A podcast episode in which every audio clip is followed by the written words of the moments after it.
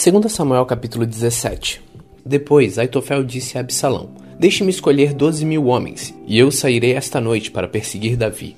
Eu o atacarei enquanto ele está cansado e desanimado. Ele ficará com medo, e todos seus homens fugirão. Então matarei somente o rei, e trarei de volta todos os homens dele para o Senhor, como uma esposa que volta para o seu marido.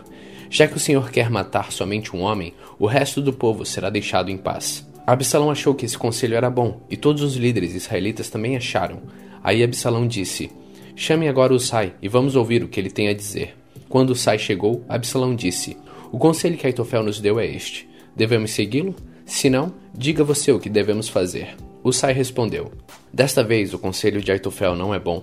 O senhor sabe que o seu pai Davi e os seus homens são lutadores valentes, e que eles estão furiosos como uma ursa na floresta, de quem roubaram os filhotes. O seu pai é um soldado experiente, e durante a noite ele não fica com seus soldados. Agora mesmo ele deve estar escondido numa caverna ou em algum outro lugar.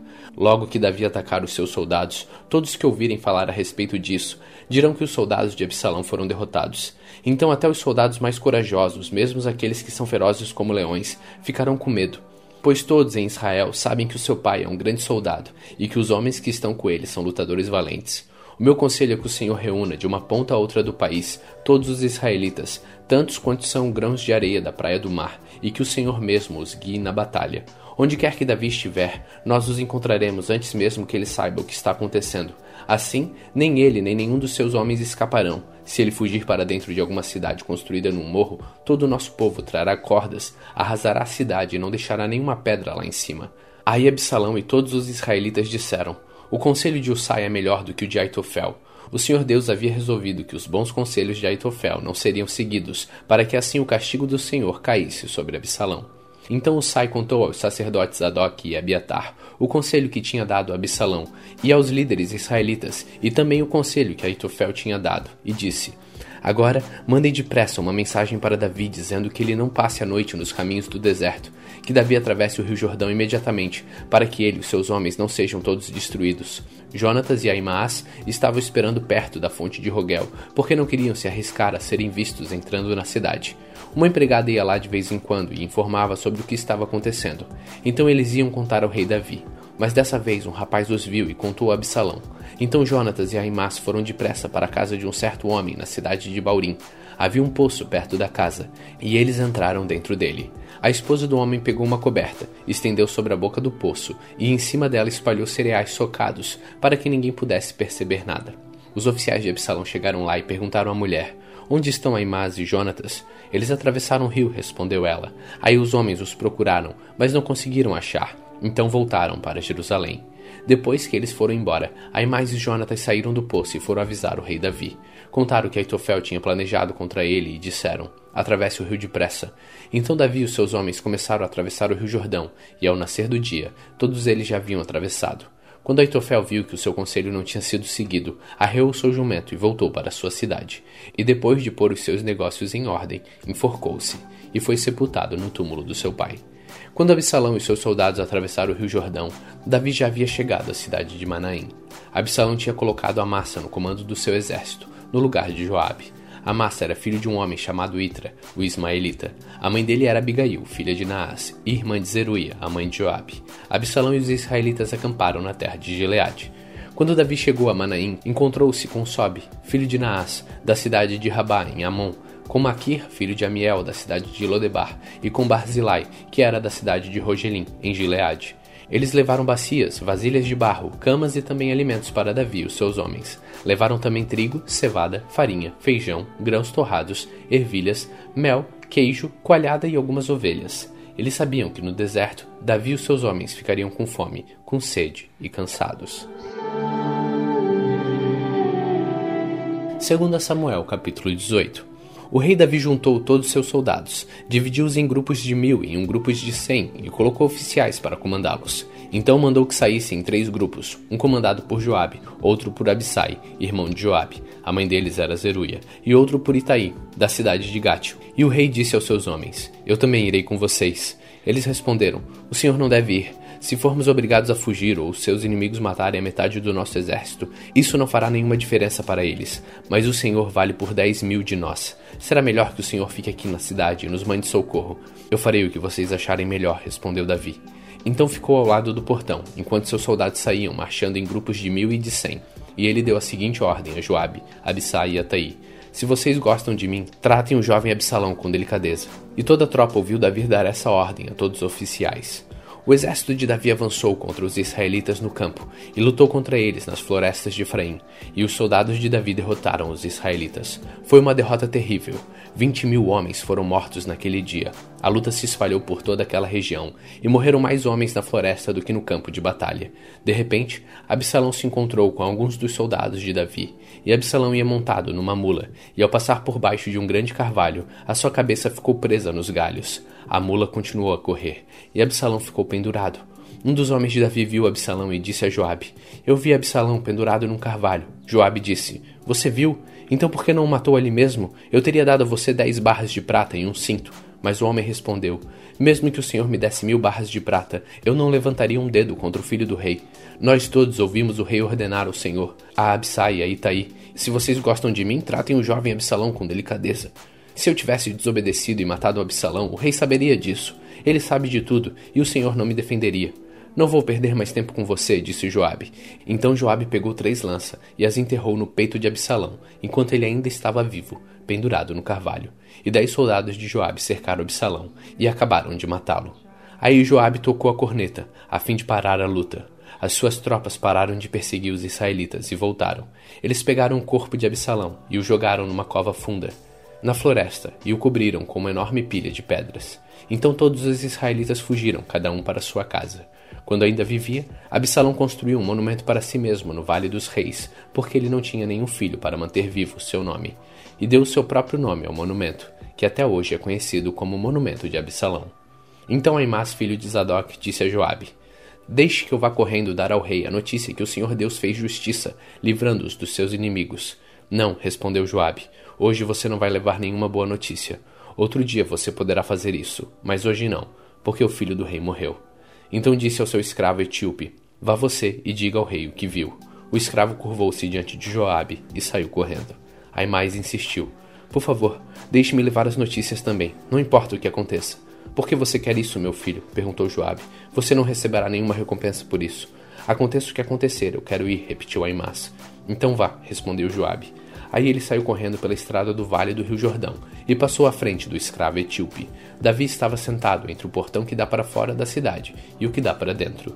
O vigia subiu para o alto da muralha e ficou no terraço do portão. Ele olhou para fora e viu um homem correndo sozinho. Então avisou o rei. O rei disse: Se ele está sozinho, vem trazendo boas notícias. E o corredor veio chegando. Então o vigia viu outro homem correndo sozinho e gritou para o guarda do portão: Veja, vem vindo outro homem correndo. Esse também está trazendo boas notícias, respondeu Davi. O vigia disse: Pelo jeito de correr, o primeiro homem deve ser Aimás, filho de Zadok. Ele é um bom rapaz, disse o rei, e deve estar trazendo boas notícias. Aimás gritou para o rei: Tudo vai bem. Então ajoelhou-se diante dele, encostou o rosto no chão, dizendo: Que o Senhor seu Deus seja louvado, pois lhe deu a vitória sobre aqueles que se revoltaram contra o Senhor. O jovem Absalão está bem? perguntou o rei. Aimás respondeu: no momento que o seu oficial Joabe me mandou vir, eu vi uma grande agitação, porém não sei dizer o que era. Fique de lado e espere, disse o rei. Ele ficou de lado e esperou.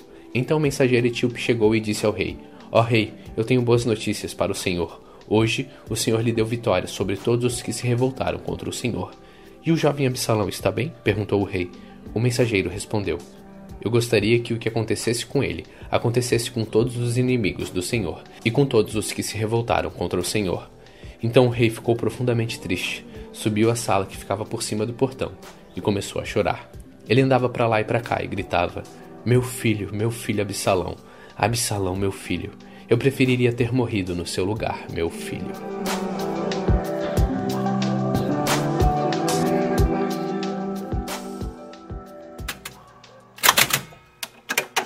Salmos capítulo 144 Louve o Senhor, Deus, a minha rocha. Ele me prepara para a batalha e me ensina a combater. Ele é a minha rocha e a minha fortaleza, o meu abrigo e o meu libertador. Ele me defende como um escudo e eu confio na sua proteção. Ele põe as nações debaixo do meu poder. Ó Senhor, Que é o ser humano para que penses nele? Que é um simples mortal para que se preocupes com ele? O ser humano é como um sopro, e a sua vida é como a sombra que passa. Ó Senhor, abre o céu e desce. Toca nas montanhas e elas soltarão fumaça. Mande os relâmpagos e espalhe os inimigos. Atire as tuas flechas para fazê-los fugir. Lá do alto, estende a mão. Tira-me do mar profundo e salva-me. Livra-me do poder dos pagãos, pois eles nunca dizem a verdade e mentem fazendo juramentos falsos. A ti, ó Deus, eu cantarei uma nova canção. Tocarei harpa de dez cordas e te cantarei louvores. Tu dás a vitória aos reis e livras da morte o teu servo Davi. Salve-me dos meus inimigos cruéis, livra-me do poder dos pagãos, pois eles nunca dizem a verdade e mentem fazendo juramentos falsos. Que na sua mocidade os nossos filhos sejam como as plantas viçosas, que as nossas filhas sejam como as colunas que enfeitam a frente de um palácio e que os nossos depósitos fiquem cheios de todo tipo de mantimentos, que nos nossos campos os rebanhos deem dezenas de milhares de crias, que o gado se reproduza bem e as vacas não percam as suas crias, e que não haja gritos de aflição nas nossas ruas. Feliz a nação que tem tudo isso, feliz o povo cujo Deus é o Senhor.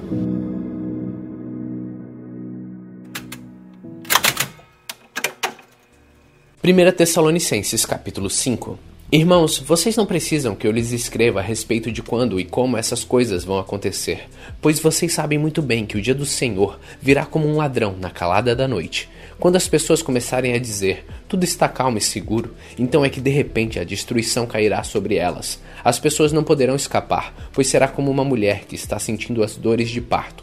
Mas vocês, irmãos, não estão na escuridão, e o dia do Senhor não deverá pegá-los como um ladrão que ataca de surpresa. Todos vocês são da luz e do dia. Nós não somos da noite nem da escuridão. Por isso, não vamos ficar dormindo como os outros, mas vamos estar acordados e com o nosso perfeito juízo. Os que dormem, dormem de noite, e os que bebem, é de noite que ficam bêbados. Mas nós, que somos do dia, devemos estar em nosso perfeito juízo. Nós devemos usar a fé e o amor como couraça e a nossa esperança de salvação como capacete. Deus não nos escolheu para sofrermos o castigo da sua ira, mas para nos dar a salvação por meio do nosso Senhor Jesus Cristo, que morreu por nós, para podermos viver com Ele, tanto se estivermos vivos como se estivermos mortos, quando Ele vier. Portanto, animem e ajudem uns aos outros, como vocês têm feito até agora. Irmãos, pedimos a vocês que respeitem aqueles que trabalham entre vocês, isto é, aqueles que foram escolhidos pelo Senhor para guiá-los e ensiná-los. Tratem essas pessoas com maior respeito e amor por causa do trabalho que fazem e vivam em paz uns com os outros. Pedimos a vocês, irmãos, que aconselhem com firmeza os preguiçosos, deem coragem aos tímidos, ajudem os fracos na fé e tenham paciência com todos. Tomem cuidado para que ninguém pague o mal com o mal. Pelo contrário, procurem em todas as ocasiões fazer o bem uns aos outros e também aos que não são irmãos da fé. Estejam sempre alegres, orem sempre e sejam agradecidos a Deus em todas as ocasiões. Isto é o que Deus quer de vocês, por estarem unidos com Cristo Jesus. Não atrapalhem a ação do Espírito Santo, não desprezem as profecias, examinem tudo e fiquem com o que é bom. Evitem todo tipo de mal. Que Deus, que nos dá a paz, faça com que vocês sejam completamente dedicados a Ele e que Ele conserve o espírito, a alma e o corpo de vocês livres de toda mancha, para o dia em que vier o nosso Senhor Jesus Cristo. Aquele que os chama é fiel e fará isso. Irmãos, lembrem de nós nas suas orações, cumprimentem todos os cristãos com um beijo de irmão. Peço com insistência, pela autoridade do Senhor, que esta carta seja lida para todos os irmãos. Que a graça do nosso Senhor Jesus Cristo esteja com vocês. Hoje, no dia 145 de nossa leitura, terminamos a primeira carta aos Tessalonicenses. Continue faminto, continue humilde.